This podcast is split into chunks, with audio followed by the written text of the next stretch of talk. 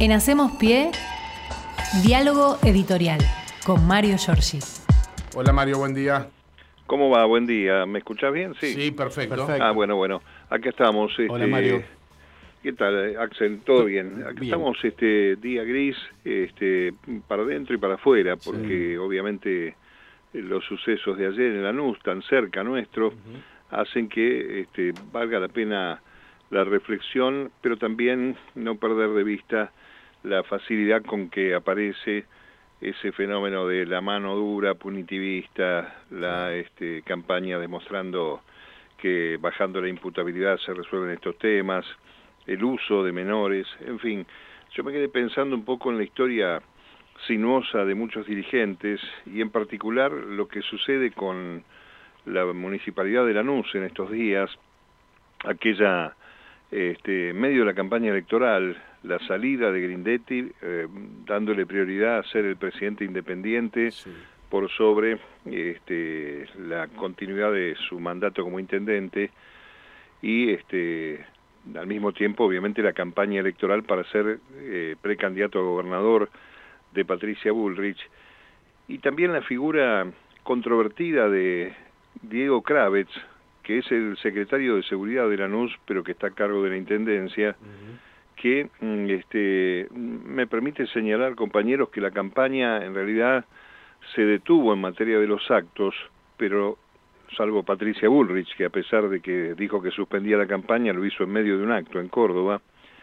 Eh, más allá de esto, uno tiene que apoyarse de nuevo en la memoria de los usos de la tragedia y de la muerte que la derecha en la Argentina viene desarrollando, por lo menos en mi memoria, desde el año 2004 en adelante, con eh, el incendio de Cromañón, Claro. donde el PRO se apoya para producir su este, bautismo, si querés, electoral y llegar al este, poder eh, en el año 2007 de la mano de Mauricio Macri. Si uno mira la historia de Kravitz, el eh, secretario de Seguridad de Lanús, eh, hay una denuncia, no sé si se acuerdan ustedes de, aquel, eh, de aquella entrevista a un chiquito de 11 años, conocido como el Polaquito, Sí.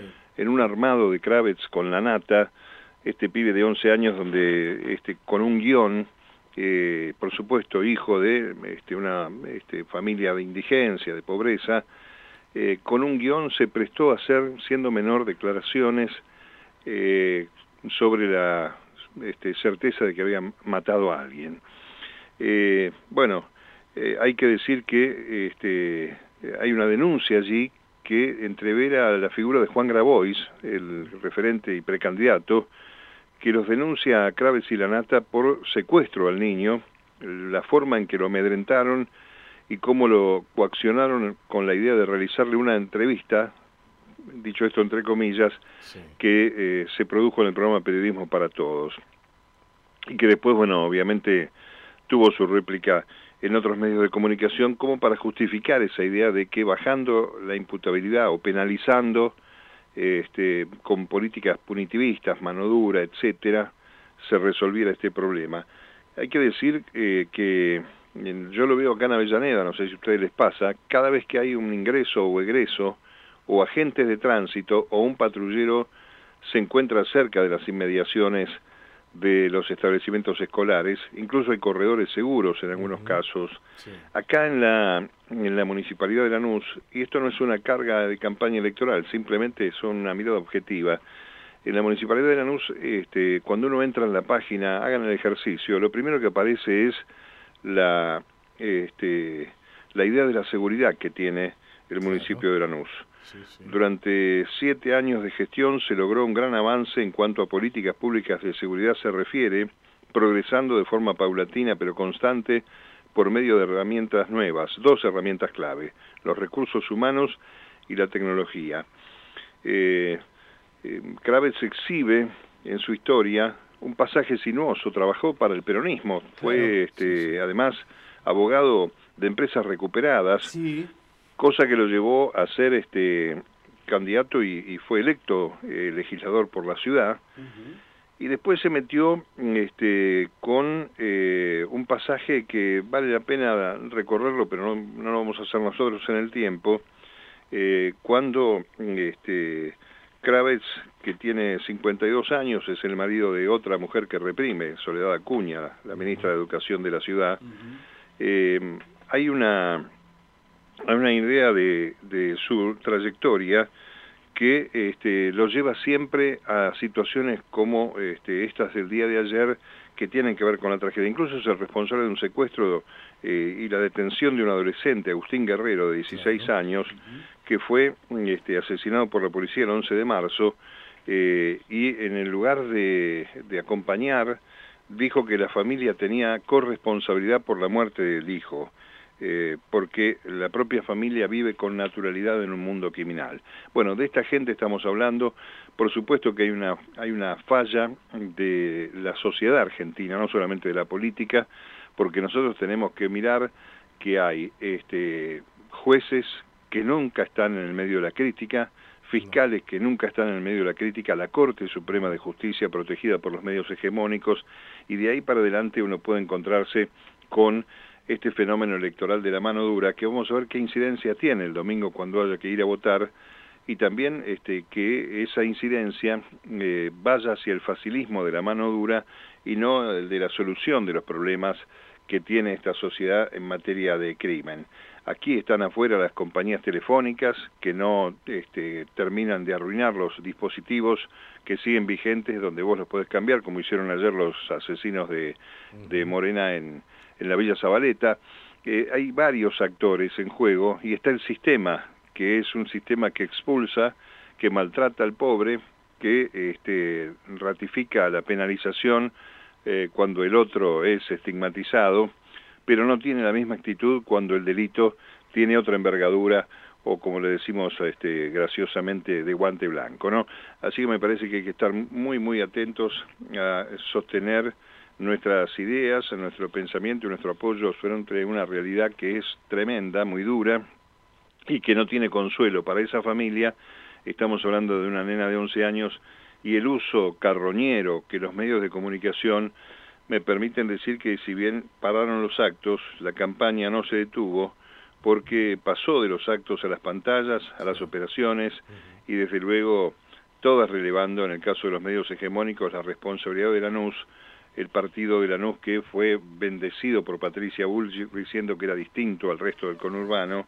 Eh, recuerdo los avisos de la mano dura eh, con el propio Kravitz mostrando las pistolas Taser, sí, diciendo que era el único distrito de los 135 de la provincia de Buenos Aires que tenían estas pistolas. Ayer no había ni pistolas, ni agente, ni, este, ni ambulancias. Dirección de tránsito y ambulancias tampoco. En fin, vamos a seguir porque obviamente este, la actividad no cesa, pero hablando de mano dura, este, ustedes eh, creo que lo dijimos, pasaron por el Wilson Center. El Wilson Center es un organismo que preside un señor que se llama Mark Green, un republicano que está en contra de Trump, pero no deja ser un hombre de la derecha de los Estados Unidos, y este, a través de comunicaciones vía Zoom, distintos eh, referentes eh, de las políticas económicas de la derecha han rendido como una suerte de este, examen ante los que podemos denominar sus patrones. Allí este, uno de los últimos que habló fue Martín Redrado, antes lo habían hecho Luciano Laspina y también Diana Mondino, que es la primera en la lista de diputados de Miley.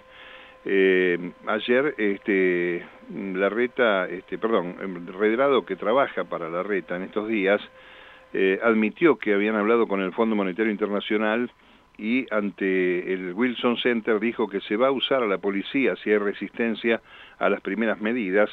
Eh, obviamente sigue la línea de los antecedentes que tuvo la espina, por esto de hacer lo mismo pero más rápido, que viene acompañado eh, por obviamente una acción represiva. Cuando te quieran quitar derechos seguramente va a haber reacción y eso va a justificar estas este, declaraciones, este examen que rinden ante los poderes a los que ellos este, rinden genuflexamente pleitesía. Y otro tema más que involucra a, a Graciela Ocaña y a Martín Lustó es la propuesta de este, destinada a los jubilados. Jubilados este, les recomendarán hipotecar su casa ah. con el Banco Ciudad para tener otro ingreso. Eh, esto es una este, medida muy interesante, compañeros, ¿eh? porque vos sos jubilado, Eh, un proyecto que ideó Graciela Ocaña y que impulsa Lustó, porque Ocaña es también candidata en la lista de Lustó a diputado, la, de los soportantes truchos.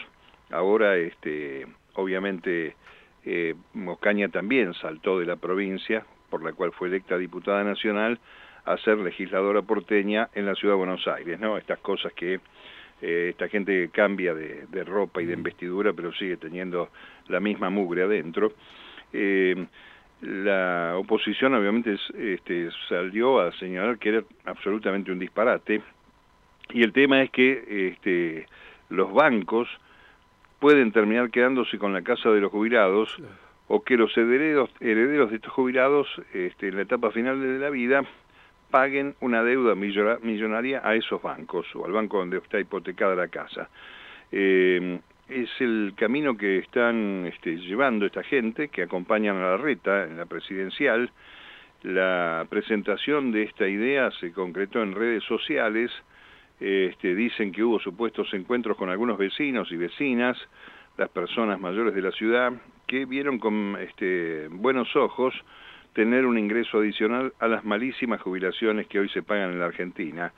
Y mm, este, las hipotecas, este, hipotecas inversas, eh, un jubilado podría multiplicar por tres o cuatro veces el ingreso que tiene y entonces tener un día a día mucho más tranquilo para poder vivir mejor y además inclusive poder ayudar a sus nietos, a sus hijos o darse algunos gustos que hoy es imposible en la Argentina, dice Ocaña. Eh, a ver, estamos diciéndole a los jubilados que entreguen su casa al banco y que a partir de allí, este, bueno, que la suerte los acompañe, diríamos nosotros, ¿no?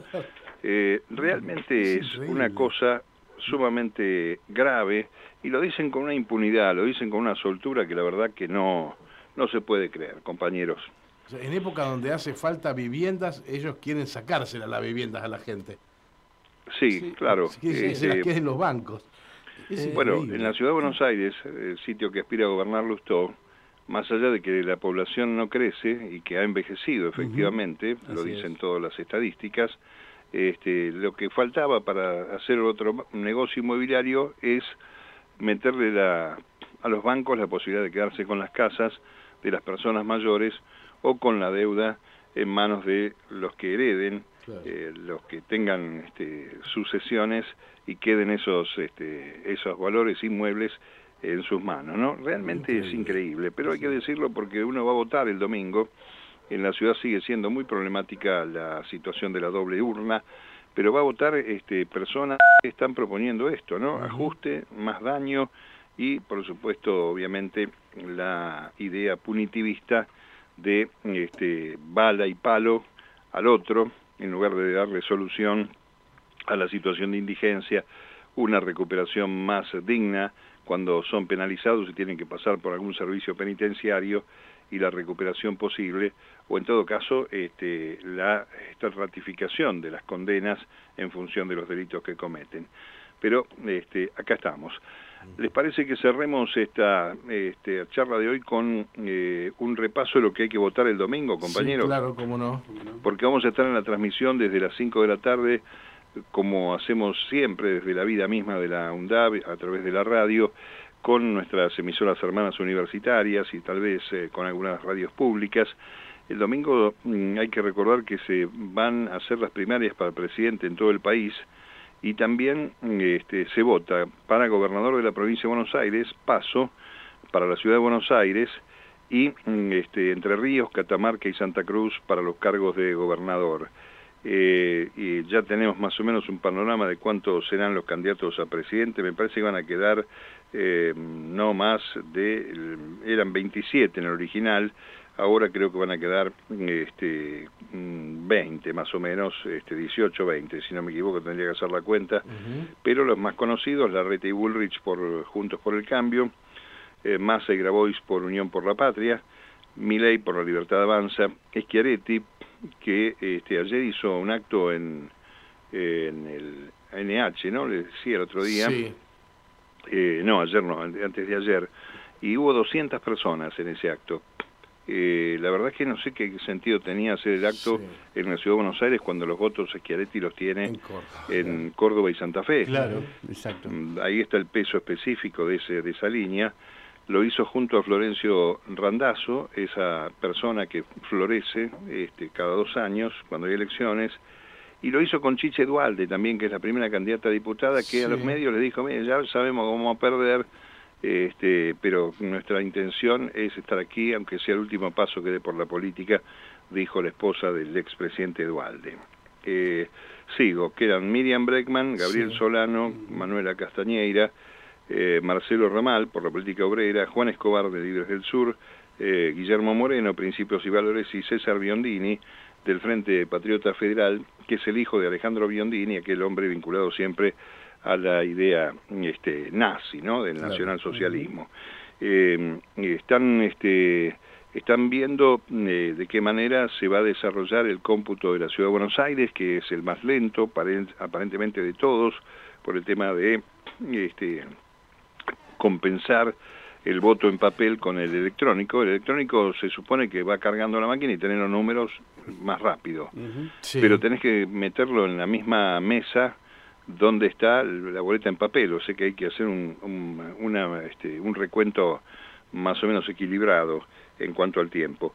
Y recordar que votan, votamos desde los 16 años, los extranjeros mayores de 18 años con, que aparezcan en el padrón, y el voto es obligatorio, aunque este, para todos los ciudadanos argentinos entre 18 mm, y 70 años. Es decir, que de 16 a 18 no es obligatorio, y después de 70 años eh, tampoco. Ahora, yo recomendaría, también por una razón biológica etaria, a todos los veteranos a revisar estas cosas que aparecen como anuncios destinados a los jubilados, este, los salarios bajos y demás, respecto de la mano dura, de lo que significó la privatización de las jubilaciones en la República Argentina, el formato AFJP, que recordamos tanto, y que es el precio que ha pagado Amado Vudú por haberlas sacado de circulación, y mm, este, reflexionar e ir a votar, porque me parece que la más importante de las cosas que podemos decir, más allá de el que quiera votar y a quién, eh, bueno, hay que ir a votar, compañeros. Eso creo que es lo más importante para seguir repasando porque termina en forma rara la, campaña. Tiene muchas cosas extrañas esta elección de los 40 años de la democracia en la República Argentina. En principio, este crimen ayer horroroso, tremendo, que hace que este, se hayan levantado todas las actividades previstas.